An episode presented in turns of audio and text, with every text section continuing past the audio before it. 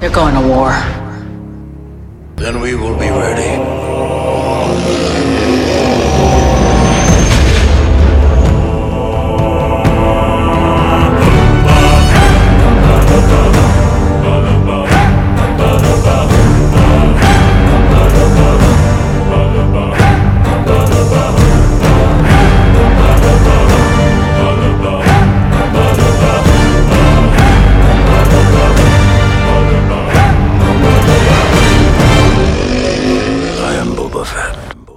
Sejam bem-vindos a mais uma edição do Hype Drive.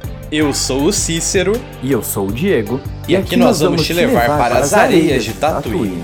Nessa edição, vamos analisar o segundo episódio de The Book of Boba Fett, intitulado de As Tribos de Tatooine. Hype Resumo.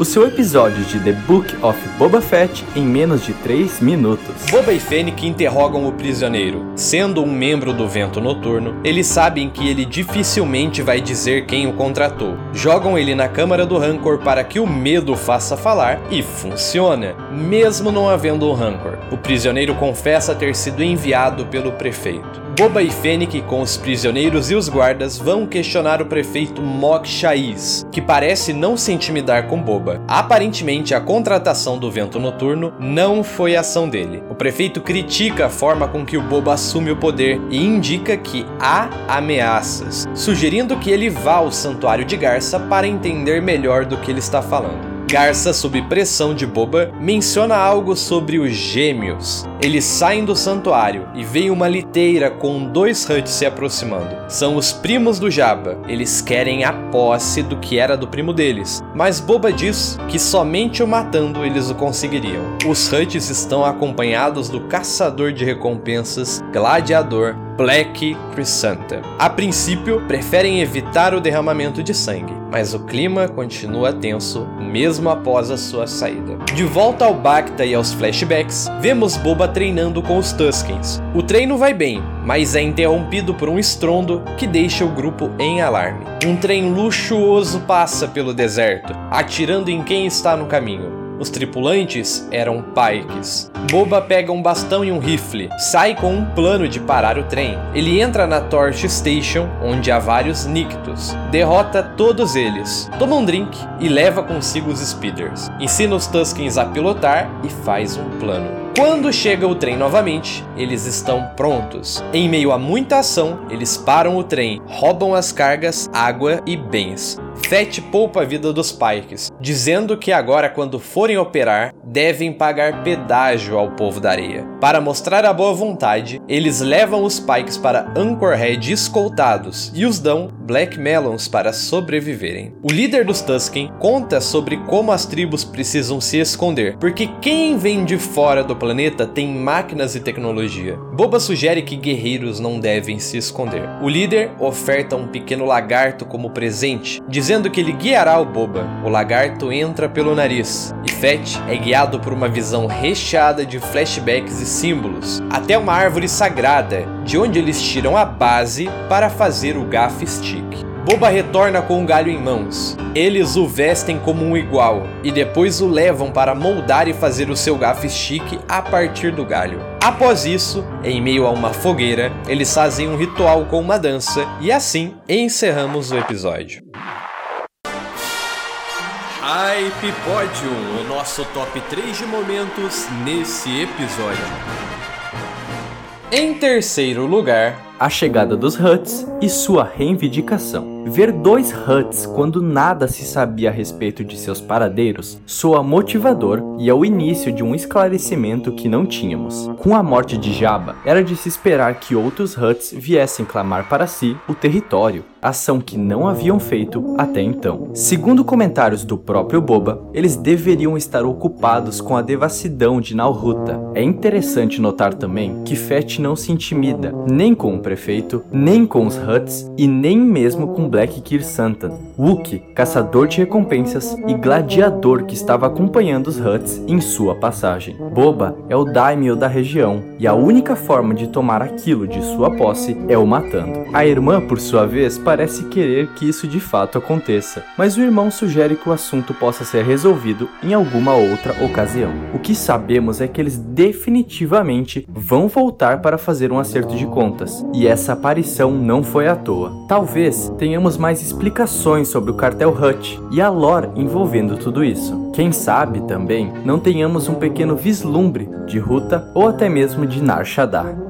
E em segundo lugar, Tuskins e a busca pela interceptação do trem. O que à primeira vista parecia ser um dragão Crate ou mais uma das bizarras criaturas de Tatooine, acabou surpreendendo a todos ao se revelar como um grande trem passando pelo deserto. Este com design muito semelhante ao que vemos em Solo, uma história Star Wars. E tenho certeza, isso será importante para o futuro da série. Passa não só espantando a todos os Tusken que ali estavam, como também revela a identidade de quem estava a bordo do veículo. Nada mais, nada menos que integrantes dos Pikes, um dos sindicatos criminosos mais perigosos de toda a galáxia e que por sinal aparece em solo também. Já sabem onde eu estou querendo chegar, não é mesmo? Essa fama não é à toa e no meio do processo, membros da tribo e alguns bantas acabam perdendo suas vidas pelo ataque vindo da máquina. Boba Fett se mostra indignado e não aceita de forma alguma que nenhuma atitude seja tomada. A partir daí, além de mostrar seu instinto de liderança e respeito mais uma vez, gera uma aventura contagiante envolvendo toda a tribo.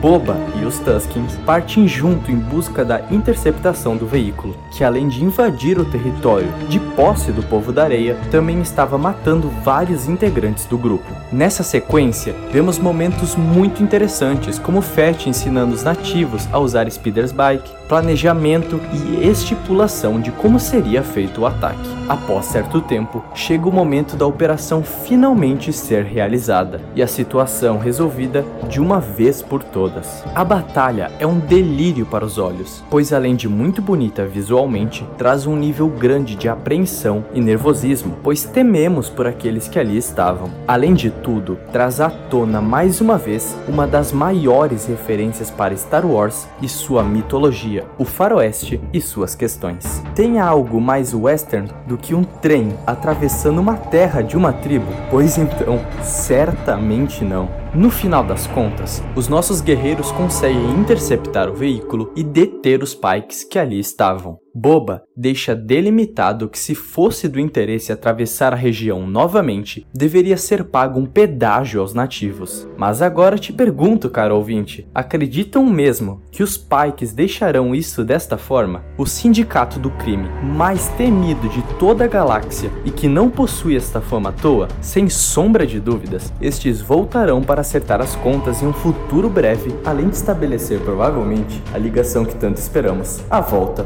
da Aurora Escarlate. Em primeiro lugar, a pertença à tribo e a visão.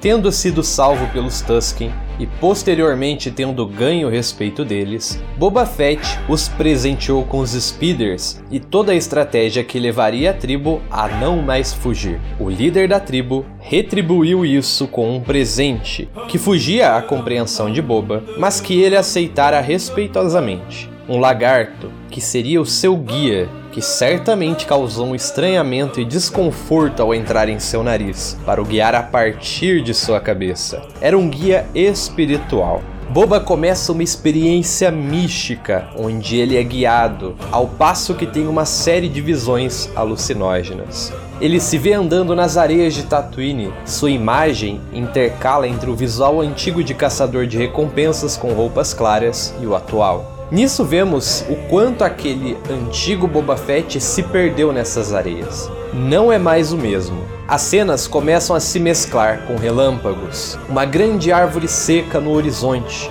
em meio ao impetuoso mar, as águas turbulentas como a vida de Fett. A visão disso como uma conexão ancestral do Boba com as histórias mais intrínsecas do planeta, de quando Tatooine ainda tinha seus mares. Além disso, essas águas refletem as suas origens, Camino, Boba toca na árvore, sobe nela enquanto é vigiado por vários olhos. A árvore começa a o prender e a experiência se mescla com o estômago do Sarlacc.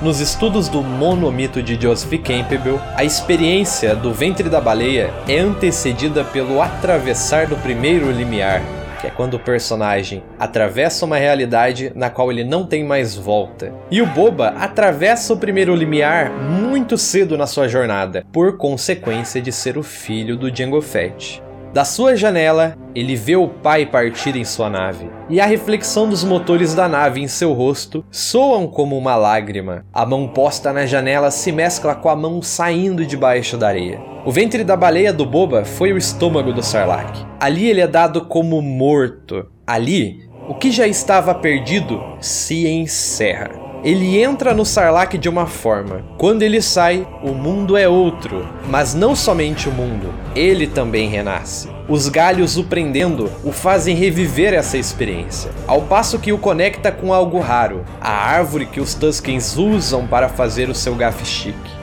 Boba havia conseguido sair do Sarlacc, mas ainda não havia conseguido sair de seus dilemas e confusões. E em meio ao sufoco, ele tem o pontual insight de ação.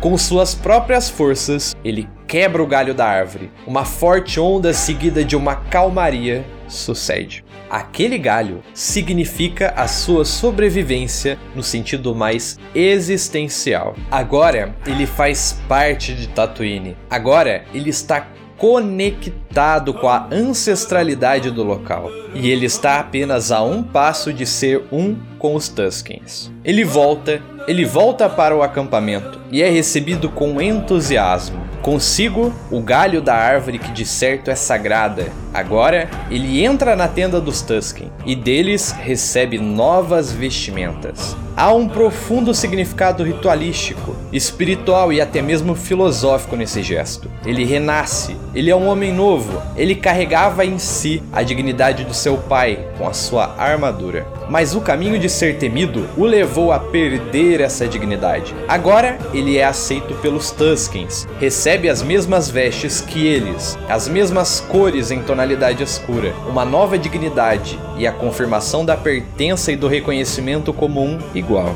Isso faz um tremendo sentido. A roupa debaixo da armadura não se torna escura agora apenas por estilo, mas agora ele carrega consigo o novo que ele se tornou. A sua busca pela armadura demonstra que ele não abandona o lado bom de seu passado, mas agora ele carrega consigo não apenas um legado, ele carrega o legado de seu pai, o legado de sua armadura e o legado de sua conexão com o povo da areia e com Tatooine nas suas vestes escuras por debaixo da armadura. Agora ele segue o ritual. Da maneira mais artesanal possível, ele faz o seu gafe chique sob orientação e o apresenta, fechando isso com uma dança celebrativa. Primeiro com a guerreira que o treinou, depois todos no grupo se juntam em plena união. Definitivamente bem dirigido, altamente significativo e simbólico e claro, subjetivo para que possamos ter a possibilidade de interpretar como fizemos agora. De certo, uma das cenas que mais significa o top 1 do Hype Podium.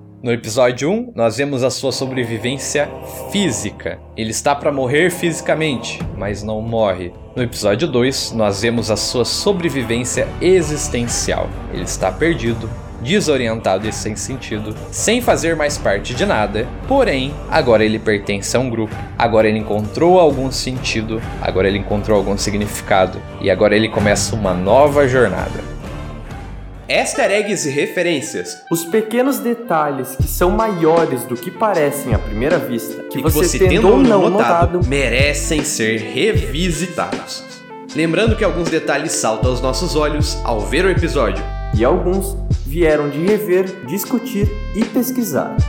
Como primeira referência, o Rancor. Ainda que não tenhamos um Rancor, as pessoas ainda temem o costume do Jabba de jogar pessoas à criatura. Como segunda referência, o Vento Noturno, que é um grupo de assassinos que, segundo o prefeito, só tem permissão de atuar dentro do espaço Hut, do qual Tatooine não faz parte. Como terceira referência, o Mok Shaiz, prefeito itoriano de Mos Espa, também foi feito por Robert Rodrigues. Como quarta referência, os gêmeos, primos do Jabba, estavam sendo carregados numa liteira que foi mencionada no episódio anterior e vieram de Nalhutta, o planeta natal dos Hutts. Como quinta referência, o Black Chrysanthemum já trabalhou com Boba Fett antes. Aquele olhar intimidador pode significar algo no futuro. Como sexta referência, a pequena criatura que saiu de dentro da areia e um Tusken atirou era um Warts. Aparece pela primeira vez próximo do Palácio do Jabba em O Retorno de Jedi. Como sétima referência, o lugar onde o Boba briga é a Torch Station das cenas deletadas de Uma Nova Esperança. E os personagens que estão lá dentro,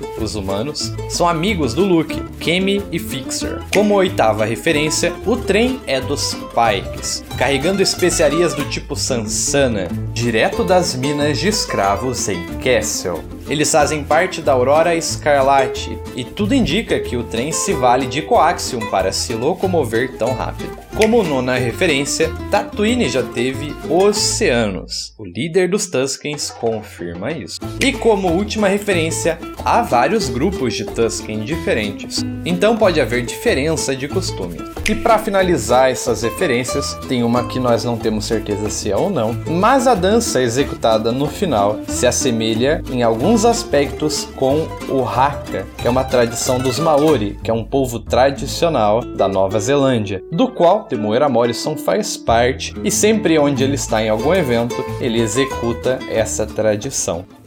Aqui finalizamos mais uma edição de nossas análises cobrindo The Book of Boba Fett. A todos vocês que seguiram conosco durante todo este conteúdo, nosso sincero agradecimento. Através deste espaço, conseguimos compartilhar não só os principais temas abordados no episódio em questão, como também partilhar de nossos sentimentos, opiniões e teorias a respeito do futuro da série. Sem sombra de dúvidas, os próximos capítulos dessa história serão ainda mais empolgantes e reveladores. Caso esteja ouvindo pelo Spotify, não deixe de interagir na aba de perguntas que deixaremos abaixo da edição. Sua opinião e seu comentário são mais do que importantes. Além do mais, aguardamos a companhia de vocês para as próximas etapas desta narrativa.